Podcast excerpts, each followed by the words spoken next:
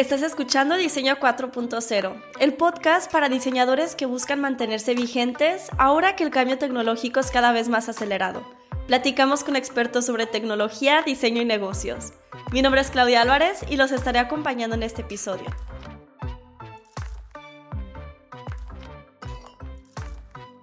Para cerrar el año, hoy nos acompaña María José Sánchez Varela Minsky desde Australia. Es filósofa, bailarina, empresaria e investigadora mexicana con formación académica en filosofía, tecnología y sociología. En su día a día, ella se convierte en el pegamento que facilita la colaboración entre artistas, diseñadores y científicos. Es cofundadora y representante en Latinoamérica de la empresa australiana Art Thinking, una consultora que ayuda a las personas a afrontar problemas complejos que se viven en la sociedad a través del arte, el diseño, la ciencia y la tecnología. En el año 2020 fue Head Leader de Arts Electrónica Garden Tequila, una coproducción entre Australia y México que involucró a más de 355 científicos, empresarios, artistas y tecnólogos con el fin de mostrar contenido original de Jalisco a nivel global. Fue Project Manager de la exitosa candidatura de Guadalajara como ciudad Media Arts de la UNESCO lo que implicó una colaboración única entre la academia, la industria, el gobierno y los ciudadanos. Y estamos muy contentos de tener a María José como invitada el día de hoy.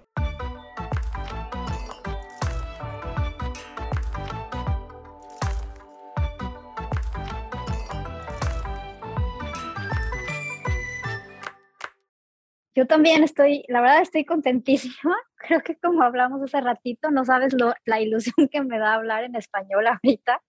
Este, y, y lo que a lo que suena, ¿no? La, la cultura una vez que estás tan, tan lejos o, con tantos, tan, tan poquitos hispanos viviendo en mi ciudad. Entonces, creo que se va a poner muy sabroso y lo vamos a disfrutar. No tengo un tequila al lado, si lo tuviera, ah. que es, la noche acá, este, me encantaría eh, hacerlo, pero bueno, tomo kombucha, entonces mm. podría, podría funcionar. ¿Y cómo allá en Australia es verano ahorita? Sí, estamos en pleno, pleno verano entrando con, con todo lo que eso implica, entonces me va a tocar también ver a Santa Claus, yo creo que en shorts. Genial. no sé cómo funciona y la verdad no he estado, pero, pero sí se siente chistoso que la Navidad entre con, con el calor, ¿no? Es, es un ambiente muy, muy, muy diferente y, y también las decoraciones pues son diferentes, ¿no? Ves copitos de nieve en, en pleno calorón, entonces... Es que locura. sí. Sí, para los que no te conocen aún, eh, ¿nos podías platicar un poco más sobre ti, del lugar de donde, donde vives ahora o de dónde vienes y qué es lo que haces en tu trabajo? Sí, claro que sí. Creo que para empezar voy a, voy a hacer retrospectiva, voy a empezar por cómo estoy ahora y me voy a ir para atrás. Creo que eso podría servir más para dar contexto. Y ahora me encuentro en Newcastle, Australia. Es una ciudad muy interesante con mucho movimiento se está repensando y recreando su manera económica de existir, porque eh, esta ciudad, bueno, es el, puerto, actualmente sigue siendo el puerto más importante de exportador de, exportador de carbón del mundo. Entonces eso eh, tiene implicaciones de subsistencia económica fuerte, de, cómo se venía manejando la ciudad, la historia muy interesante también, pero por otro lado tiene recursos ecológicos y, naturales impresionantes porque vivimos en la playa, hay playas y bats, que son alberquitas del mar, son increíbles y eso eh, pues trae un, un contraste muy interesante, es decir, que la ciudad se tiene que repensar y creo que por eso estoy aquí, eh, como que siempre en mi historia cuando recuerdo eh, me toca iniciar proyectos o empujarlos mucho. Ya al principio no entendía por qué caía ahí, decía qué casualidad, pero ya luego eh, haciendo un poco más de introspección sé por qué, pero bueno, el chiste es que esta ciudad está pensando ser una Smart City a 20 años con una forma, eh, dos, dos, dos, sectores que están empujando, evidentemente, pues aquí también hay muchas personas interesadas en la sustentabilidad por, por la naturaleza que hay y por otro lado, pues eh, el baja que tenía de minas. Entonces, bueno, la ciudad está vibrando, en realidad tiene, tiene una posición geográfica muy interesante y eso es lo que me trae aquí con la compañía.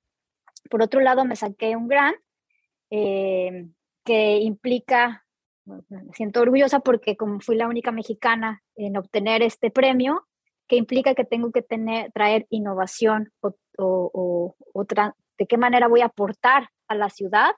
Y bueno, en realidad todos los que, los que se los ganaron fueron australianos o de habla eh, anglo, anglosajones, y, y, y, para mí representar como esa partecita de México y, y, lo que puedo aportar a la ciudad para que tenga saborcito latino, siempre, siempre es una, una cosa que me mueve mucho. Pero bueno, en este contexto, este, Art Thinking, nuestra empresa, se, funda aquí y es un, estudio laboratorio que se enfoca en los nexos del arte, la ciencia y la tecnología. Pero parte de lo que, de lo que es nuestra misión o de lo que se enfoca la, empresa es que empujamos los límites y por eso creo que esta ciudad es, es importante para nosotros. Los límites de la innovación, cambio sostenible y tenemos esta visión siempre de futuro y de exploración artística. Entonces, trabajamos con experiencias culturales y nuestros proyectos, cuando nos llega siempre un diseño de proyecto como la creación, tienen un llamado a la participación social y a la creatividad responsable. Eso es muy importante para nuestra empresa, de donde, de donde nace, y nace de, de Ars Electrónica, que, que es esta empresa australiana ya muy, muy, muy reconocida, nacida en el 79, que tiene un museo del futuro, eh, un laboratorio del futuro, y bueno, fue parteaguas, su, su mindset de art thinking para transformar cómo se vivía el ecosistema y cómo juntar o unir los nexos entre arte, ciencia y la tecnología. Entonces, bueno, esa es la empresa, somos tres cofundadores, por supuesto un diseñador, Ruli, que si lo conocieran es, tiene una visión tan fina y tan sensible de, ver el mundo y aporta muchísimo a la empresa, el CEO Cristefan y, y yo que hago toda la parte de, research y a mí me toca entender por qué, el porqué de las cosas o por qué vamos a hacer lo que hacemos, por mi background de filosofía. Eso por, por ahora, ¿no? Pero luego eh, creo que otro punto importante para entender por qué estoy aquí es que soy una apasionada del flamenco. Ah, Empecé a bailar a los cinco años y mucha parte de cómo soy ha sido a través del flamenco y del baile. Eh, fue mi segunda casa, eh, pasaba ahí cuatro o cinco horas y se me, enchina la piel cada vez que oigo flamenco, que bailo, que estoy en tablado. Este, ahorita no he podido bailar porque estoy en Australia, pero es una mi pasión que no nunca dejaré. Entonces, eh, pues me ha, la parte de arte o la parte de, percepción fue pues en los escenarios y creo que ahí luego veremos cómo me lleva a la tecnología eso. Y la, Perdón por interrumpir. Este, ¿Cómo el flamenco se relaciona con Australia? Pues, eh, por ejemplo, mi relación con la tecnología justo empezó mucho antes que yo supiera qué era la tecnología y por eso me lleva aquí. Eh, lo voy a explicar a lo mejor con un, un mejor ejemplo, pero quizá muchas personas vean a la tecnología como algo distante, ¿no? Como algo que está fuera de su contexto. Y, y algo, un ejemplo muy cercano es que cuando tú bailas, cuando yo empecé a bailar en el teatro de Gollado, que además tengo un respeto y un cariño impresionante, bailábamos ahí por lo menos dos veces al año, la puesta en escena en el público, lo que público ve para que se le enchine la piel, para que sienta, es un componente de muchos elementos, pero atrás hay mucha tecnología implicada, que el sonido, la luz, las bambalinas, cómo suena, la iluminación. Y tú estás siendo parte de esta combinación, ¿no? Te estás entregando todo eh, en ese momento, pero la tecnología es un componente impresionante. Y cuando yo me di cuenta que la tecnología hace magia, es decir, que uno se puede, es una ventana de oportunidades que tienes y que puedes utilizar como herramientas y esa ventana abre otros mundos, para mí es esta relación de tecnología y magia. Y no sabes cómo bien este, conectar la, la, forma, pero yo lo diría, eh, digamos que, por ejemplo, el arte te da la capacidad de imaginar y para mí la tecnología es la capacidad de, la forma de hacer lo posible, eso que imaginas. Y viéndolo de esta forma, pues podemos entender mucho más cercano el contexto, ¿no? Por ahí también Picasso dibujaba en el espacio con una lamparita y cuando tomaba fotos se veía que era un trayecto, pero en realidad pues es la magia de la tecnología que te, que te hace imaginar al público y que le hace vivir. Yo creo que para los diseñadores sería algo como user experience, ¿no? Entender cómo funciona tu, tu percepción y la del otro y cuando se combinan es cuando sucede como esta magia, ¿no? No solo de un lado, o no solo del objetivo de los objetivos, sino de los dos momentos al encuentro. Te empezaste a interesar por temas de tecnología? ¿Fue a través de la danza o hubo otro suceso en tu vida que fue el parteaguas? Hubo otro suceso muy importante que es la filosofía y las ciencias sociales. Mi hermano y yo éramos bien preguntones de chiquitos. mi papá hasta nos compró el libro este de las preguntas. Yo creo que estaba harto de que todos este, se ríen mis tíos porque decían, ay, Rafa, de verdad, ¿cómo preguntabas cosas? Y, y para mí también era muy preguntona, pero eh, la filosofía siempre fue la manera en, que me explicaba mejor las cosas eh, por, por, la profundidad que tienen, ¿no? Y porque no son simples respuestas que se dan para salir del paso. Hay, que explorar. Y la filosofía también tomó un papel muy importante eh, con filósofos como Merleau-Ponty, que fue cuando lo oí, dije, no es posible que este señor, este filósofo, haya este nacido en el, este, este sujeto, haya nacido en 1908 y esté hablando de la percepción y cómo funcionan, esté uniendo la ciencia y el arte. Y ahora lo vemos y quizá sea, más común hablar de esto, ¿no? Ya está toda la parte cuántica, pero en su momento el, el unir Oriente, Occidente y las formas de pensar, pues no era tan común. Y, no era tan común hablar de la percepción o hablar, justo él tiene un texto muy hermoso este, donde habla de, que, se vincula al diseño, que habla como prótesis, ¿no? Este, como las extensiones que tenemos los cuerpos humanos. Y eso en realidad es, para mí, en verlo actualmente, es tecnología. Pero entendió muy bien cómo se pueden unir los mundos y es una parte de la que mi historia o mi trayectoria siempre ha estado presente. A mí soy una persona que me gusta mucho ver cuál es el common ground que tenemos de común, tanto ciudades, y estirar ¿no? Donde no, donde se piensa que no hay comunes, estirar, estirar esta, esta liga, eh, estirar los posibles, estirar los futuros para, para ver qué sí se puede hacer y qué comunes hay. Y por eso yo creo que entender estos mundos me ha llevado a, poder conectar ecosistemas de, la ciencia y la, la tecnología como si fueran muy fácil de hacerlo, pero es, es cuestión de hablar ese lenguaje. Al inicio, cuando nos platicabas sobre mm, un poco más de lo que hace Art Thinking, que se relaciona mucho con esto que nos estás platicando. Mencionaste algo que es creatividad responsable. ¿Nos podrías platicar un poquito más sobre qué es esto de creatividad responsable? Sí, para mí viene de un fundamento muy importante cuando se hacen los proyectos. Ah, digamos que trabajamos con Art Thinking y Art Thinking eh, es, una, es un mindset.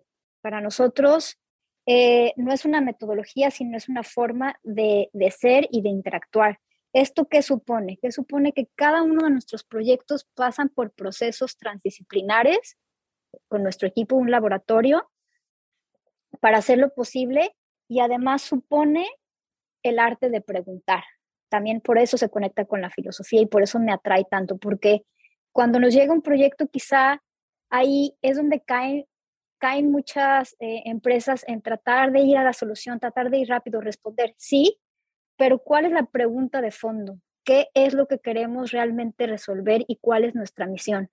Y, crear de manera responsable significa tener un verdadero o indagar en el por qué.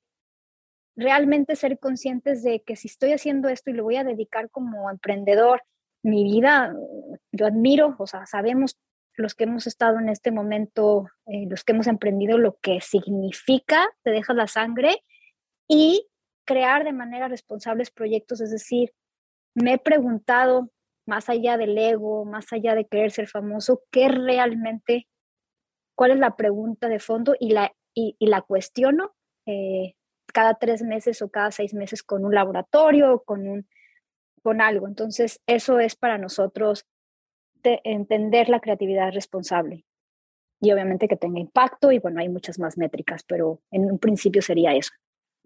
Sí, es importante aprender a pensar.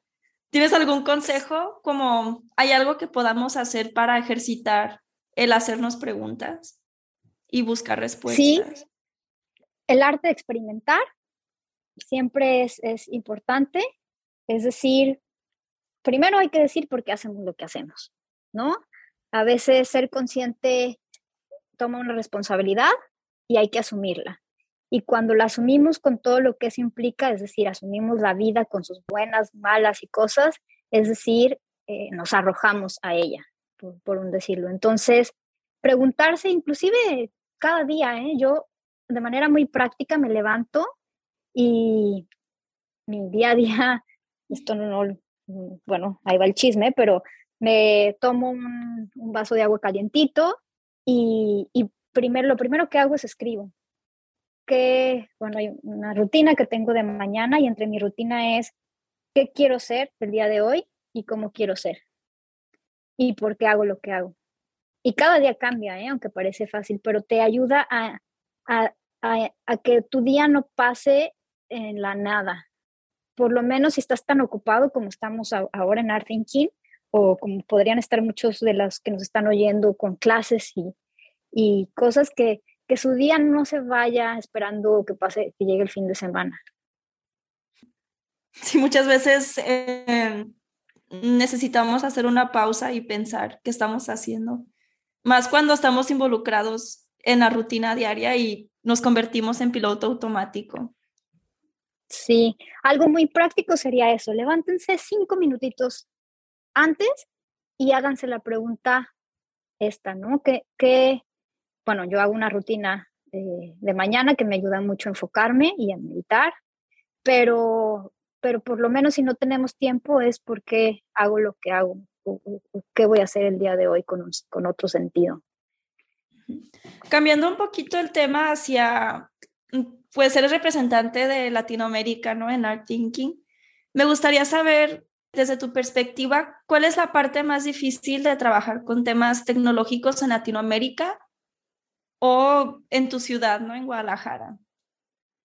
Sí, Guadalajara me encanta, me encanta hablar de ella, me encanta eh, hablar de ella, de México, en lo que sea posible. Aquí en Australia, por lo pronto, hay una idea, hablando en términos generales, muy errónea de lo que es, eh, lo que es México y, principalmente por, por una mala concepción de lo que se ve en la televisión o en los medios. Pero mm, yo pienso que hay, digamos que lo podría decir de dos, cosas.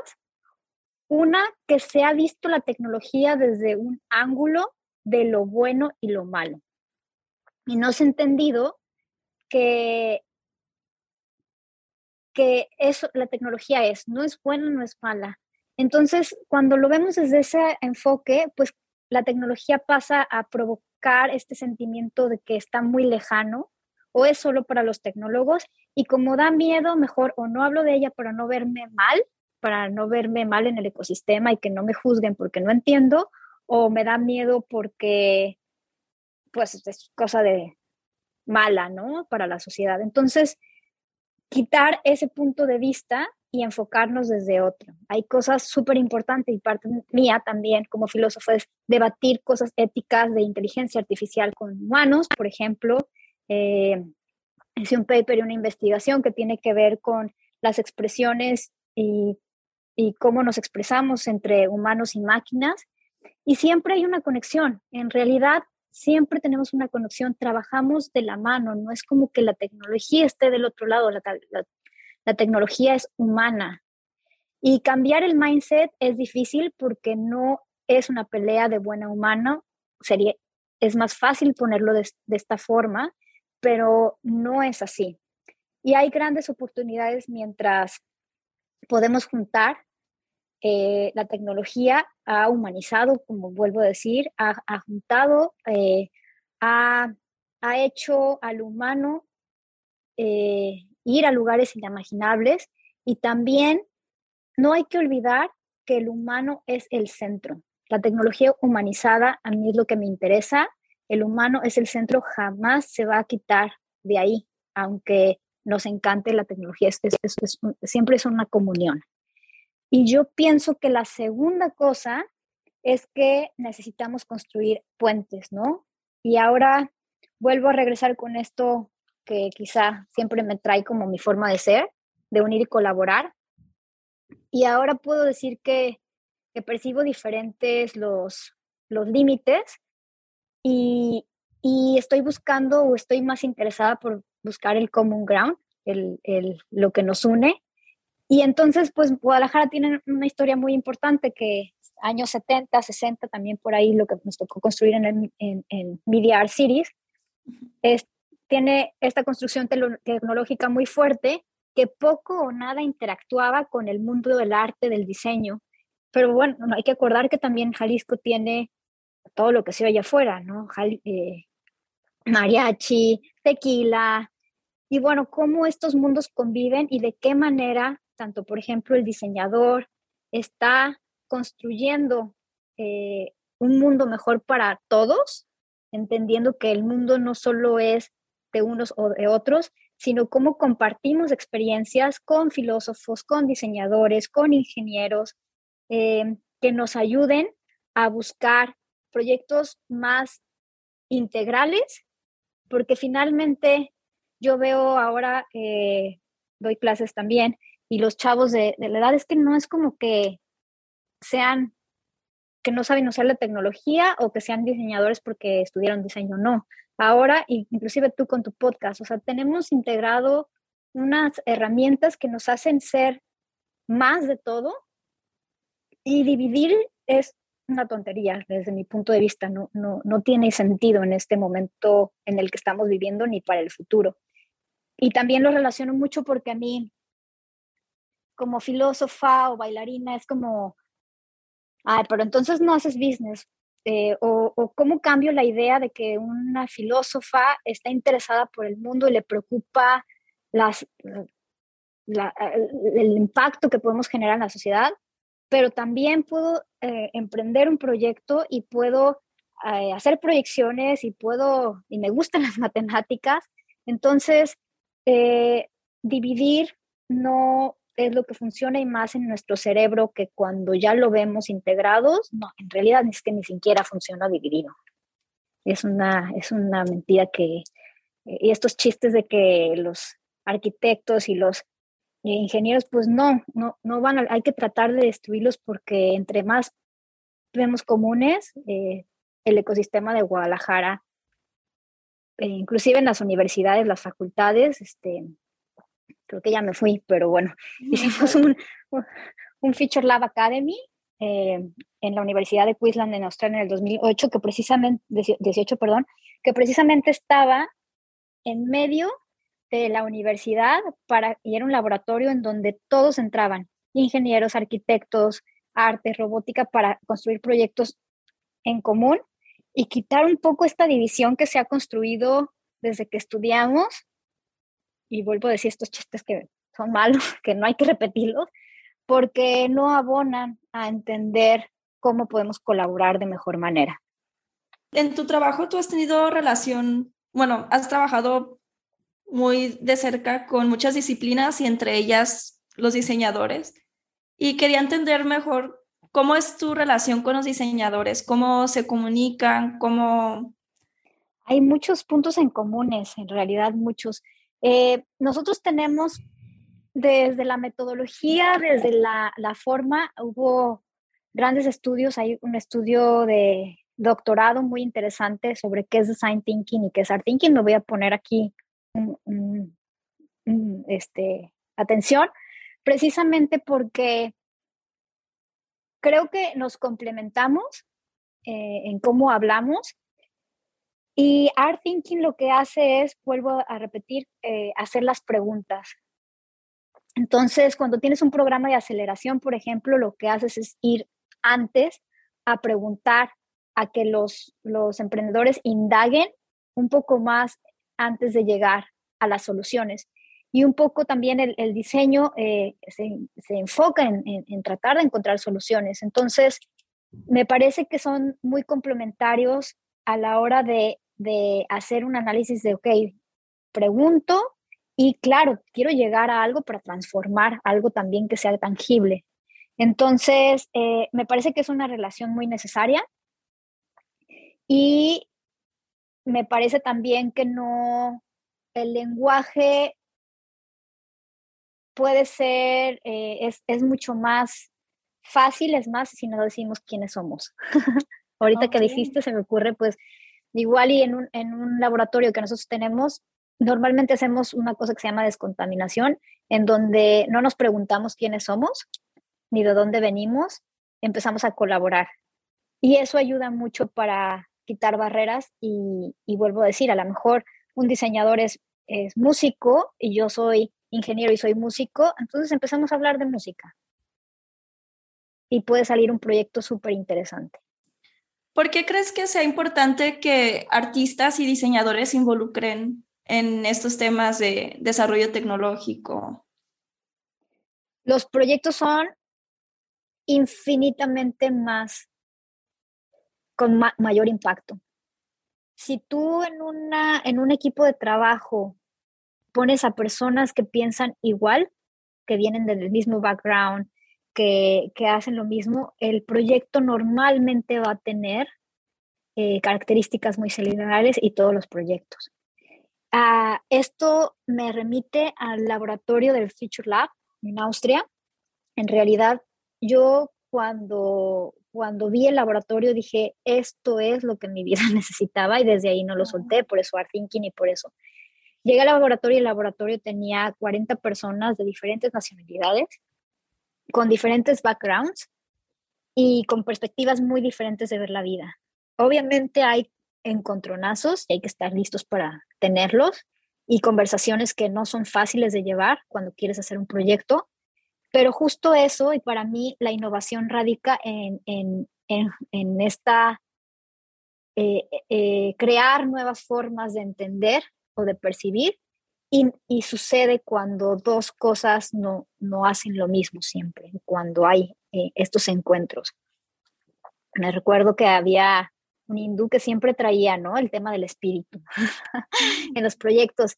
Y bueno, pues son proyectos tecnológicos, pero él siempre le veía la manera desde su, su entender el mundo, eh, cómo el proyecto tenía cierta espiritualidad, ¿no? Y puede parecer muy curioso o, chistoso, pero en realidad los proyectos tenían más sentido con lo que él podía aportar.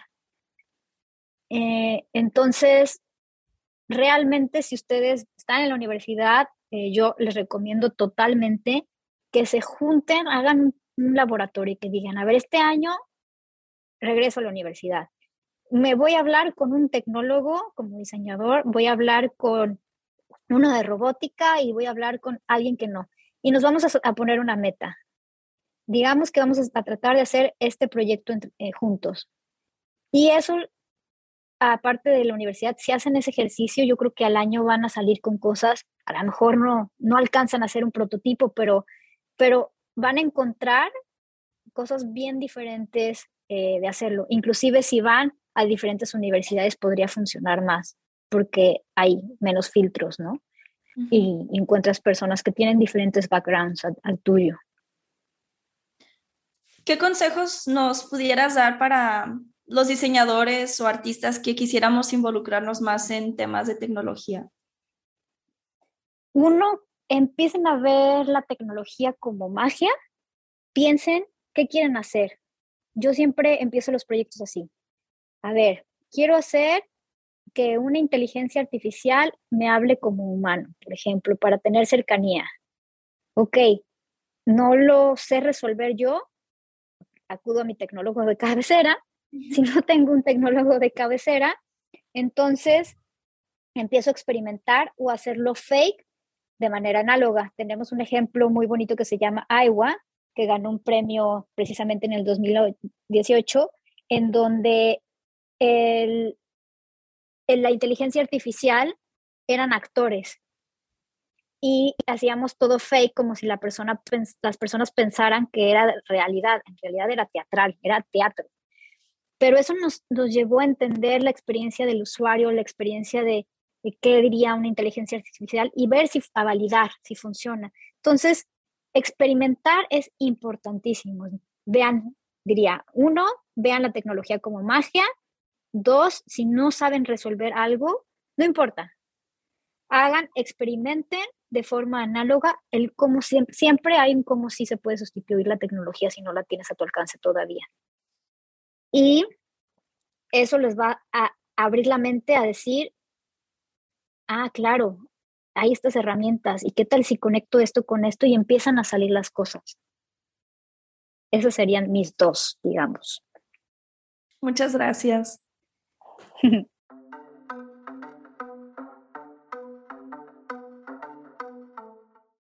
Antes de terminar, me gustaría preguntarte dos cosas. ¿Cuál fue el último libro que leíste y que te gustó? ¿Y alguna persona o arquetipo de persona que te inspiren? Ay, eso está, eso estaba difícil, está difícil. Eh, últimamente, la verdad, me he hecho podcast y audiolibros. Tengo muy poco tiempo eh, para poderme sentar a leer. Más, más eh, no me ha pasado, pero los audiolibros se han convertido en un aliado. Entonces, bueno, a ver, diría, pensando en integrar, eh, me iría a tres, diría tres. Ok. Y así creo que podría funcionar mejor. A nivel personal, eh, recomiendo mucho leer a Siri Husband, eh, sobre todo entender las mujeres en la tecnología y en las humanidades. Ella abrió un camino impresionante en, este mundo. Y Memories of the Future es el, último libro que leí de ella. No es el último libro que me leí, pero el, el, el último libro que, leí de ella. Y, me encanta escucharla con, con, esta integración que tiene, ¿no? Tan, tan humana y, y, a la vez esta parte de ciencia, que es, es muy rico también tenerla en una persona. En temas de trabajo, o para quien quiera eh, eh, ser, eh, pasar algunas, si es emprendedor, diría que Difficult Conversations de Douglas Stone. Creo que Sheila Hen y hay otro autor ahí, Bruce Patton, no me acuerdo los tres, pero sí es Douglas Stone y Sheila Hen. Ellos, con este libro, a mí me ayudó mucho a transitar momentos complicados cuando se tiene que conversar de temas fuertes en una compañía. Y, pero sirve para todo, ¿no? Para tu mamá, para tu papá, para tus amigos, para cuando tienes que tener una conversación que quieres evitar, tenerla de una mejor manera, es un muy buen libro. Y la historia de David Huggins, You Can Hurt Me, actualmente me ha llamado mucho la atención porque su caso de vida este, nos habla sobre los límites del ser humano, ¿no? Es, este, es eh, un afroamericano que vivió una historia muy complicada cuando era pequeño y se ha convertido en, le llaman el sobrehumano, ¿no? Por triatones y ha hecho una cantidad impresionante de, de, de ah, no sé, de límites del humano en triatones y en, y en, eh, en en cosas que tú dices, ¿cómo, cómo lo hizo, no? Y, y, cómo, y él me gusta porque su historia también la narra de una manera que es muy cercana sin ser, ah, yo soy el mejor y fui el mejor siempre, sino la verdad, como abriéndose desde el humano, ¿no? Que somos y acercándonos pues mucho más a la parte humana. ¿Y la tipología de persona que te inspiren o una persona en particular que te inspiren? Eh, a nivel laboral también me podría ir últimamente, este, admiro a Naval Rekivikant. Tiene sus podcasts que me han ayudado mucho en entender cómo una, eh, una persona con, de la del mundo de la tecnología, con sus empresas de tecnología, eh, también cómo he invertido y, creo, a lo mejor porque sin duda no sé, pero sus podcasts me han ayudado mucho a entender eh, una parte más espiritual o sensible, humana, como quieras, de, del mundo de Silicon Valley y de la tecnología. Por otro lado, eh, Horst Horner, el director del Future Lab, increíble persona, es muy accesible, una visión, cómo llevó el Future Lab a lo que es ahora, eh, fue a Guadalajara, pues lo pudimos traer, una oportunidad chidísima llevarlo. Y, y es, es, es, ah, la forma en que ha transformado, o sea, e, él empezó el, el, proyecto de cómo los drones volaban. O sea, imagínense que en el laboratorio dijo, a los drones pueden hacer coreografías. Y empezó ahí. Entonces, bueno, ahora lo que vemos con las coreografías de los drones es impresionante, pero, pero él y su equipo lo iniciaron y es súper humano. Eh, y algo muy cercano, pues la verdad es que diría mis, mis cuatro mujeres más cercanas, que son mi fuente de inspiración, que son mis dos mejores amigas, Ana Paula, Tania, Gabriela y Liliana, eh, incluido ahí mi hermano, pero son personas que están sosteniendo todo el tiempo. Entonces yo diría, ármense de buenas amistades, ármense de personas que, que no te saboteen, que, que vean, que te sigan empujando a tus locuras. Esas cinco personas más cercanas te van a, ayudar realmente a sostener en momentos difíciles y comunes que todos tenemos y todas tenemos. Y, y son, son, son alguien que si son, eh, que si hacen buenas amistades, eh, van a estar ahí siempre. y, me parece que para mí eso es inspirador. ¿Hay algún mensaje que te gustaría compartir a toda la comunidad de diseñadores que nos escuchan? Bueno, diseñadores y no diseñadores, porque también no diseñadores nos están escuchando.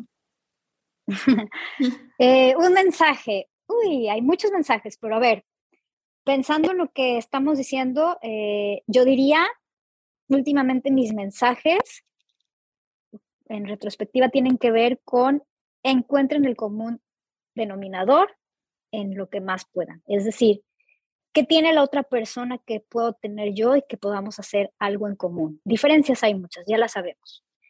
Inclusive físicamente, cuando ves, empiezas a decir, ay, pues es diferente a mí. No, no, no, no, no. Antes de eso, ¿qué tienen en común con otras personas? Busquen el común denominador con las personas, con los países, con, con todo lo que puedan encontrar este, puentes en común.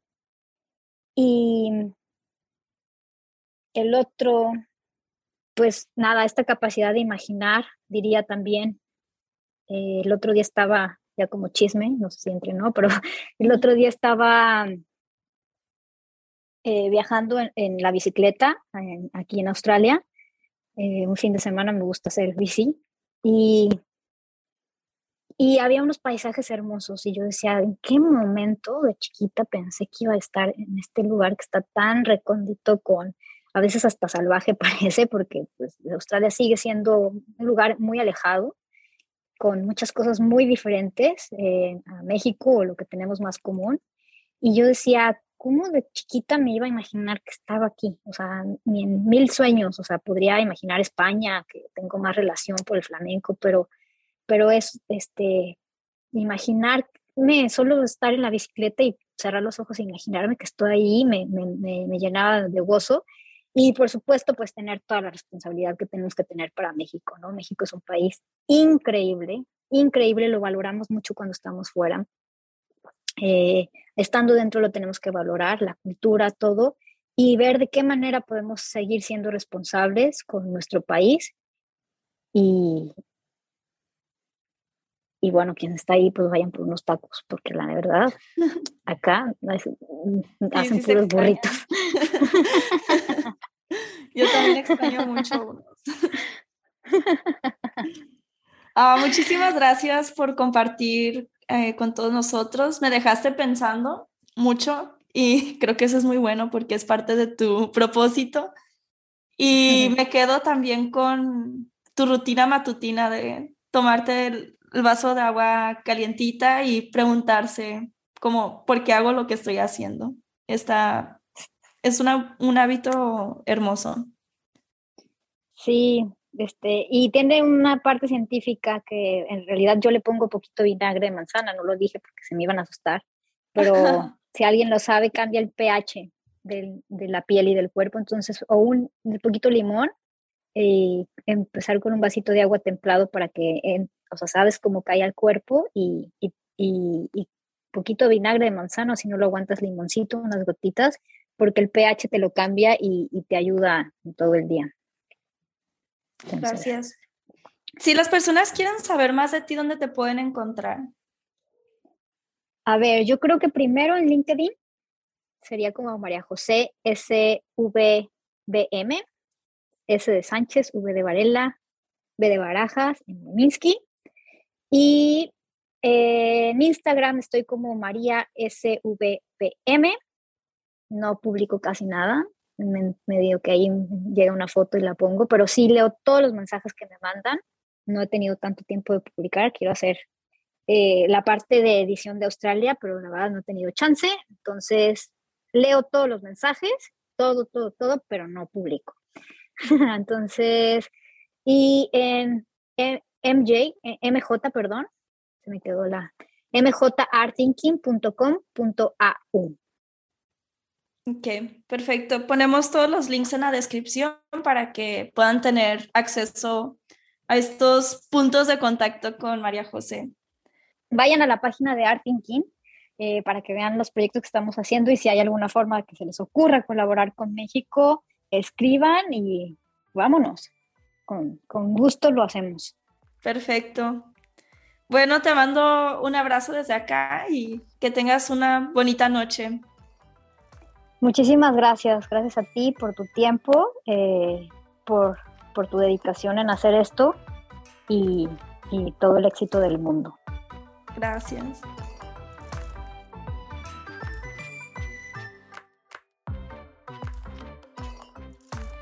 Te deseo un feliz año nuevo y nos escuchamos la próxima semana.